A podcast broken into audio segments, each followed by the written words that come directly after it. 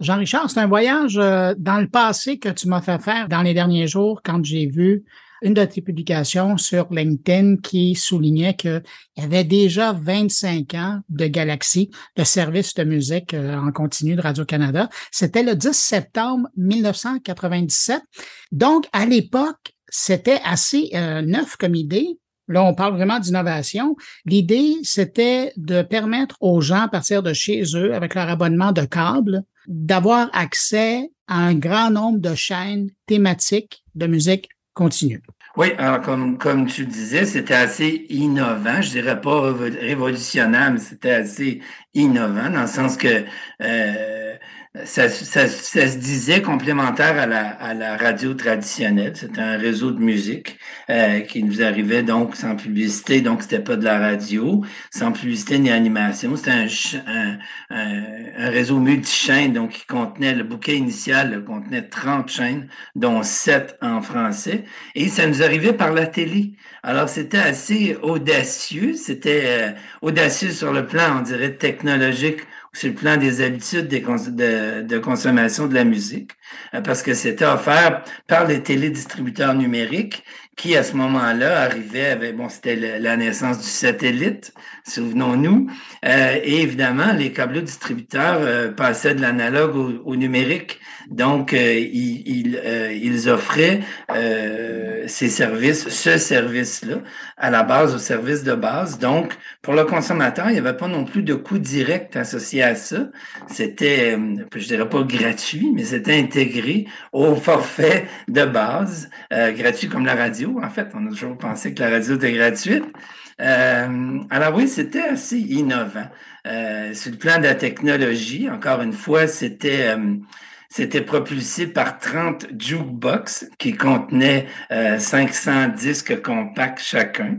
Euh, c'était c'était quand même euh, c'était quand même et c'était programmé par des, des experts en télétravail d'un bout à l'autre du pays. Donc pour une certaine garantie de qualité, là, bien sûr, parce que comme tu le disais plus tôt, Bruno, c'était une division de Radio-Canada, donc euh, il y avait euh, un grand souci de, de, qualité de contenu, donc une grande, un grand souci de, qualité. Mais avant qu'on parle de la programmation, je veux parler de, de, l'aspect technique. Écoute, des serveurs de jukebox avec 500 CD.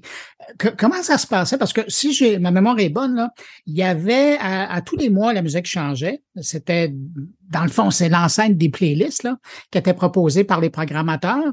Et est-ce que ça veut dire que vous étiez, une fois par mois, vous changez les CD qui étaient dans le jukebox? En fait, non. Et puis, les gens ont longtemps cru qu'on fonctionnait avec des blocs, justement, des playlists, ce qui n'était pas le cas parce que euh, on travaillait avec des logiciels euh, qui nous permettaient de, euh, de ne pas avoir la même, la même rotation de chansons. Donc, c'était pas le même, les mêmes blocs de, de, de chansons, la même suite de chansons, je dirais, qui revenaient. Donc, il n'y avait pas, euh, et puis évidemment, euh, on, pouvait changer l'ordre, euh, le choix des chansons, les paramètres de programmation euh, plus souvent qu'au mois. Là, je, sais qu'il y avait, ça se faisait à chaque semaine. Moi, je, je pour avoir été là dès le départ, on recevait tellement, on recevait beaucoup de nouvelles musiques. Naturellement, pour la musique de, de, des formats nostalgiques, c'est différent, mais on pouvait changer, ajouter des pièces euh, chaque, chaque semaine. Donc, euh, il y avait, il y avait un, mouvement, c'était, c'était euh, toujours en mouvement cette programmation-là. Il y avait toujours des chansons qui s'ajoutaient, les rotations étaient, étaient changées, évidemment.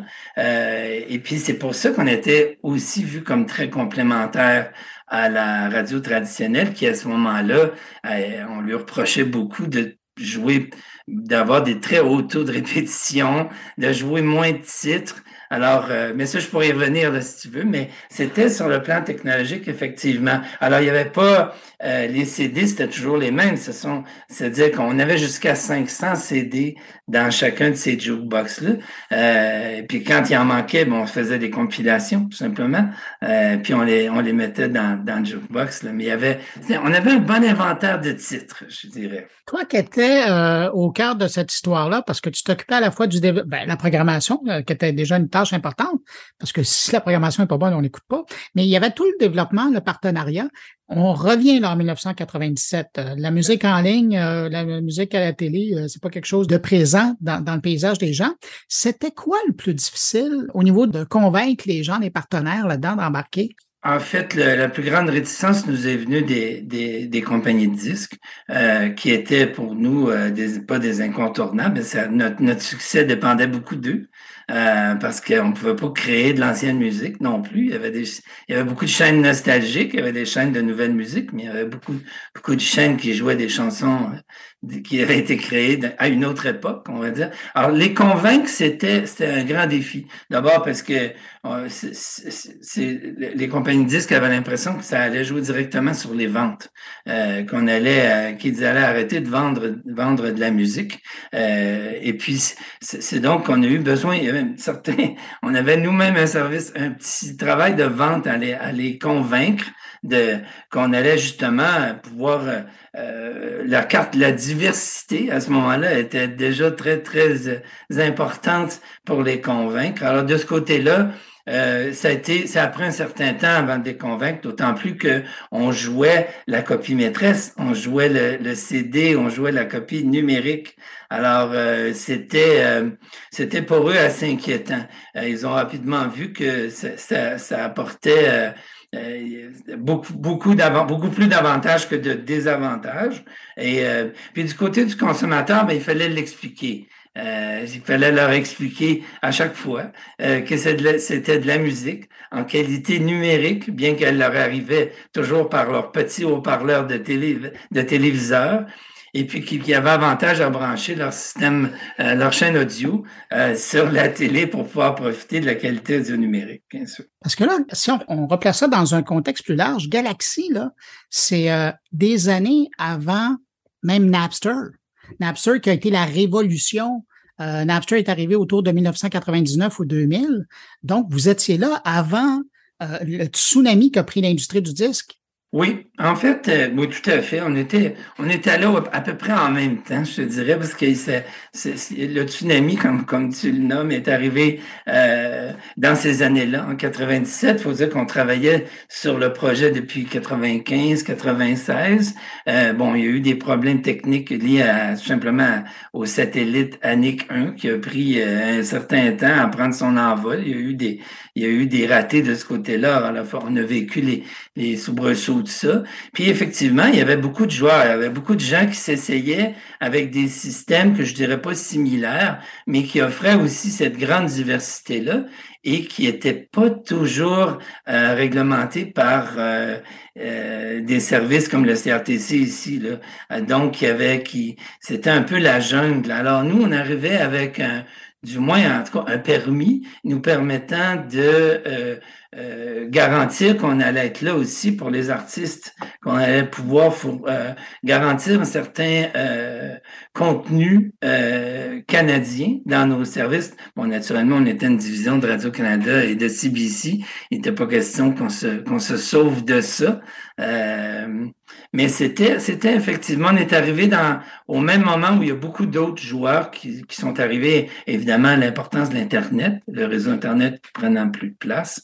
Euh, oui, il fallait, il fallait faire sa place là-dedans. As-tu l'impression, quand tu regardes les premières années, parce que depuis le temps, euh, Galaxy, puis après, c'est devenu Stingray Music, là, euh, ça a pris sa place dans le paysage, mais as-tu l'impression que dès le début, vous avez fait la différence pour faire entendre de la musique qui passait pas à la radio traditionnelle? Ah, ça, tu as tout à fait raison. je pense que c'est une des, une des choses qui a fait que les gens ont, ont, ont collaboré à, au succès dès le départ. C'est-à-dire qu'ils ont rapidement compris que euh, on jouait plus de, qu'il y avait une grande diversité de non seulement de formats, c'est-à-dire qu'on jouait on jouait des, des formats musicaux qui n'étaient pas nécessairement euh, populaires par les euh, joués ou euh, euh, distribués par les, les, les, canaux, les médias traditionnels. Les chansons de cinq minutes, on entendait ça chez vous. On entend bon, exactement pour la question. Puis, puis, je pense par exemple à la chanson pour enfants. en français, il y avait une chaîne que de chansons pour enfants. C'était pas une plateforme qui était qu'on voyait. Il n'y avait pas d'autres plateformes pour jouer ça. Alors, puis il y avait une grande diversité de, dans les formats, une grande diversité de titres parce qu'on pouvait jouer autre chose que les grands succès connus. On pouvait jouer ce que ce que le vinyle appelait le B-side ou le côté B. On pouvait jouer autre chose, bien sûr. Puis on pouvait jouer aussi des artistes plus obscurs. Donc, il y avait une diversité aussi du côté des créateurs et des créatrices. On pouvait jouer des gens moins connus euh, parce que c'est un service qui s'adressait, euh, puis on n'avait pas peur de le dire, aux mélomanes, aux gens qui n'avaient pas peur de découvrir de la nouvelle musique, qui voulaient découvrir des nouvelles choses, qui avaient envie de découvrir des nouvelles choses. Alors, c'est sûr que oui, on jouait plus de titres. Il faut, faut rappeler aussi euh, qu'à ce moment-là, un service sans animation et sans publicité te permettait en quantité de jouer davantage de titres à l'heure. Euh, autour de 20 en fait. Euh, et puis c'est c'est beaucoup de musique. Ça. Dans une journée, c'est 24 heures sur 24, 7 jours sur 7. Alors, et puis si tu es complémentaire à la radio, il faut que tu permettes d'avoir des, des, des, niveaux de rotation qui sont plus plus euh, plus bas. Donc, euh, puis les gens écoutaient plus longtemps. Ça a créé des gens, des, des, adeptes qui ont écouté plus longtemps par période. Ça a changé quand même pas mal la façon dont on écoutait la musique à ce moment-là. Euh, bon, bien sûr, on est arrivé avec. Il y en a d'autres qui, qui, qui, qui l'ont fait euh, aussi bien que nous aussi là, à ce moment-là, autrement, je dirais. Oui, mais au Canada, vous étiez quand même parmi les premiers joueurs, sinon le premier joueur euh, de cette taille-là. Oui, il y avait, il y avait deux licences qui avaient été accordées au, au, Canada à ce moment-là, et Radio-Canada, CBC en était une des, des deux. Il y en avait quatre au départ, puis il y en avait deux qui ont pris leur envol finalement. Je me suis toujours posé la question, est-ce que l'arrivée de la radio par satellite a eu un impact sur la consommation de Galaxy? Ou est-ce que c'était vraiment deux marchés complètement différents, un dans la voiture et l'autre à la maison? Ben, entre autres, c'est sûr que la radio par satellite euh, euh était euh, s'adressait à un, un, un, auditoire en mobilité, je dirais, en voiture en plus, pas, pas, pas en mobilité comme on l'entend. à pied, c'est tout à fait. Alors il, il, il y avait une complémentarité et puis, et puis naturellement, pour, pour ce qui est des services par satellite, c'était de la radio parce qu'il y avait de l'animation, il y avait, il y avait au départ peu, peu, sinon pas de chaînes de musique en continu. Euh, il y avait de l'animation, euh, euh, il y avait de l'animation. Donc c'était de la radio, alors que nous, on a toujours euh, défendu qu'on faisait de la musique en continu. C'était un, un, service de musique. On était un, un gros jukebox en fait. Euh, là, je m'adresse aux programmateurs de musique il y a 25 ans qui a passé. Mm-hmm. Est-ce que, et toi, dès le départ, tu t'occupais, tu avais des chaînes à toi que tu programmais?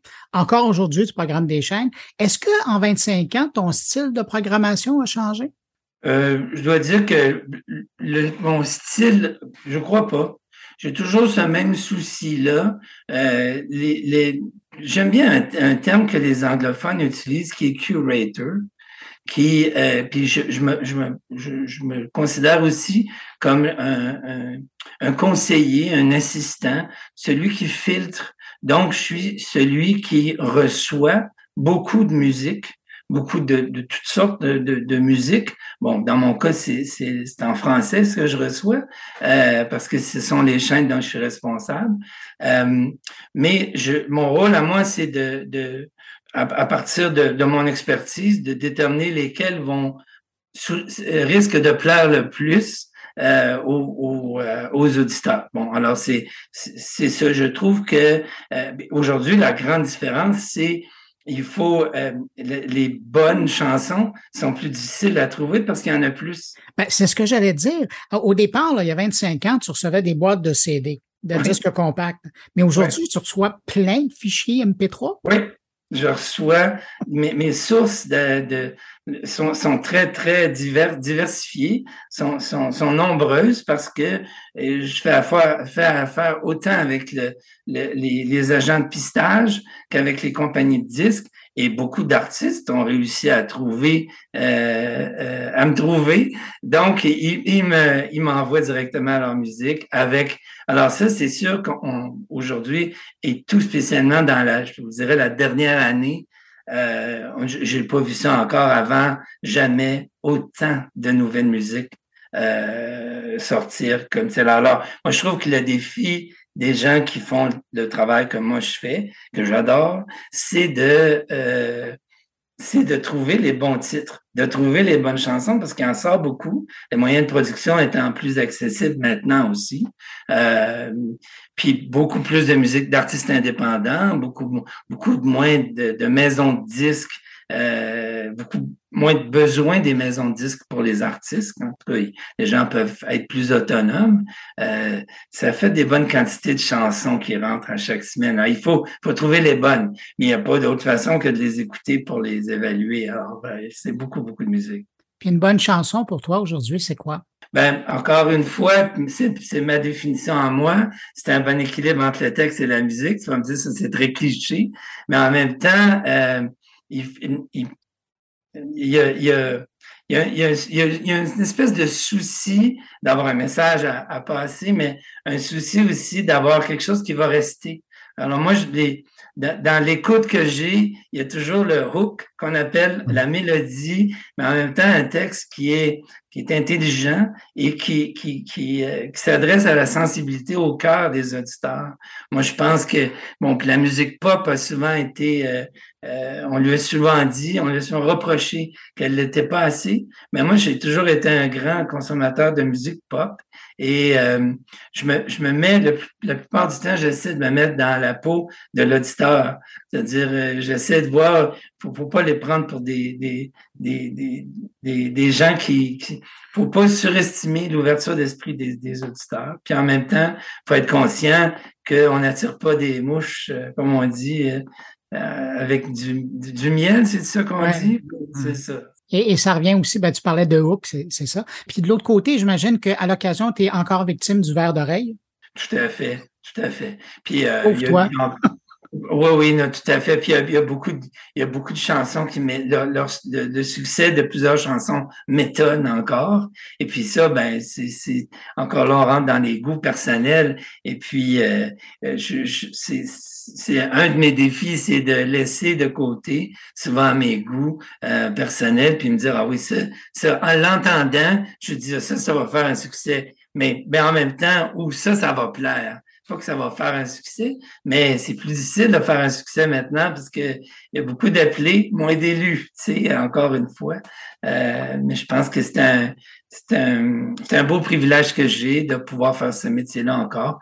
Puis euh, je m'amuse encore à le faire beaucoup. Ben, depuis 25 ans, nous servir de la musique. Euh, Jean-Richard, si je te demandais en rétrospective, quand tu regardes ces 25 ans-là, de quoi tu es plus fier? Ben, je, je dirais que je, ça va peut-être avoir la prétention, mais le plus fier, c'est probablement d'avoir donné euh, un rayonnement aux artistes d'ici qu'on n'avait pas avant. Euh, donc, donc, je, je, suis pas tout seul à l'avoir fait, mais c'est une de mes grandes fiertés d'avoir permis à des artistes de, de, de faire, d'avoir fait découvrir des artistes qui, sans, sans le réseau, sans moi, peut-être sans mon oreille, sans mon sans, sans le mandat qu'on m'avait donné, aurait peut-être pas aurait peut-être alors ça c'est une grande fierté pour moi d'avoir euh, d'avoir fait découvrir des artistes d'ici, d'avoir euh, d'avoir sensibilisé puis d'avoir tenté à ma façon de monter un peu le, le, la barre, de, de monter un peu la, la qualité. C'est très, peut-être ça peut sembler prétentieux, mais c'est ce dont je suis un peu fier, de plus fier, je pense. Euh, je pense que tu as raison. Et tu me fais penser, pour envoyer un coup de chapeau à Alain Pinault, qui était le, patron de Galaxy à l'époque, euh, qui pilotait. Alain Pinault et, Michael Junta, qui ont été, euh, on était, c'est une petite équipe, hein, Galaxy au départ, on était trois. Alors, Michael Junta, Alain Pinault, je vous salue. Merci beaucoup, Bruno, de le faire. Euh, ça a été une aventure extraordinaire et c'est encore, moi, dans mon cahier à moi, une belle étoile que j'ai. C'est un, un beau, euh, un beau projet. Puis euh, chapeau à Radio-Canada et à CBC aussi d'être embarqué dans ça. C'était très, très innovant. Ben, en tout cas, merci d'avoir été là et d'être toujours là, 25 ans plus tard, à, programmer de la musique euh, francophone, puis à, être un ambassadeur hein, des, créateurs d'ici. Jean-Richard Lefebvre, à l'époque, il était directeur développement, partenariat et programmation française de Galaxy. On parle de 1996-2008. Et puis aujourd'hui, ben, il est programmateur musical francophone chez Stingray Music et consultant chez Exuma Communication. Jean-Richard Lefebvre, merci beaucoup. C'est un plaisir. Bonne journée à vous.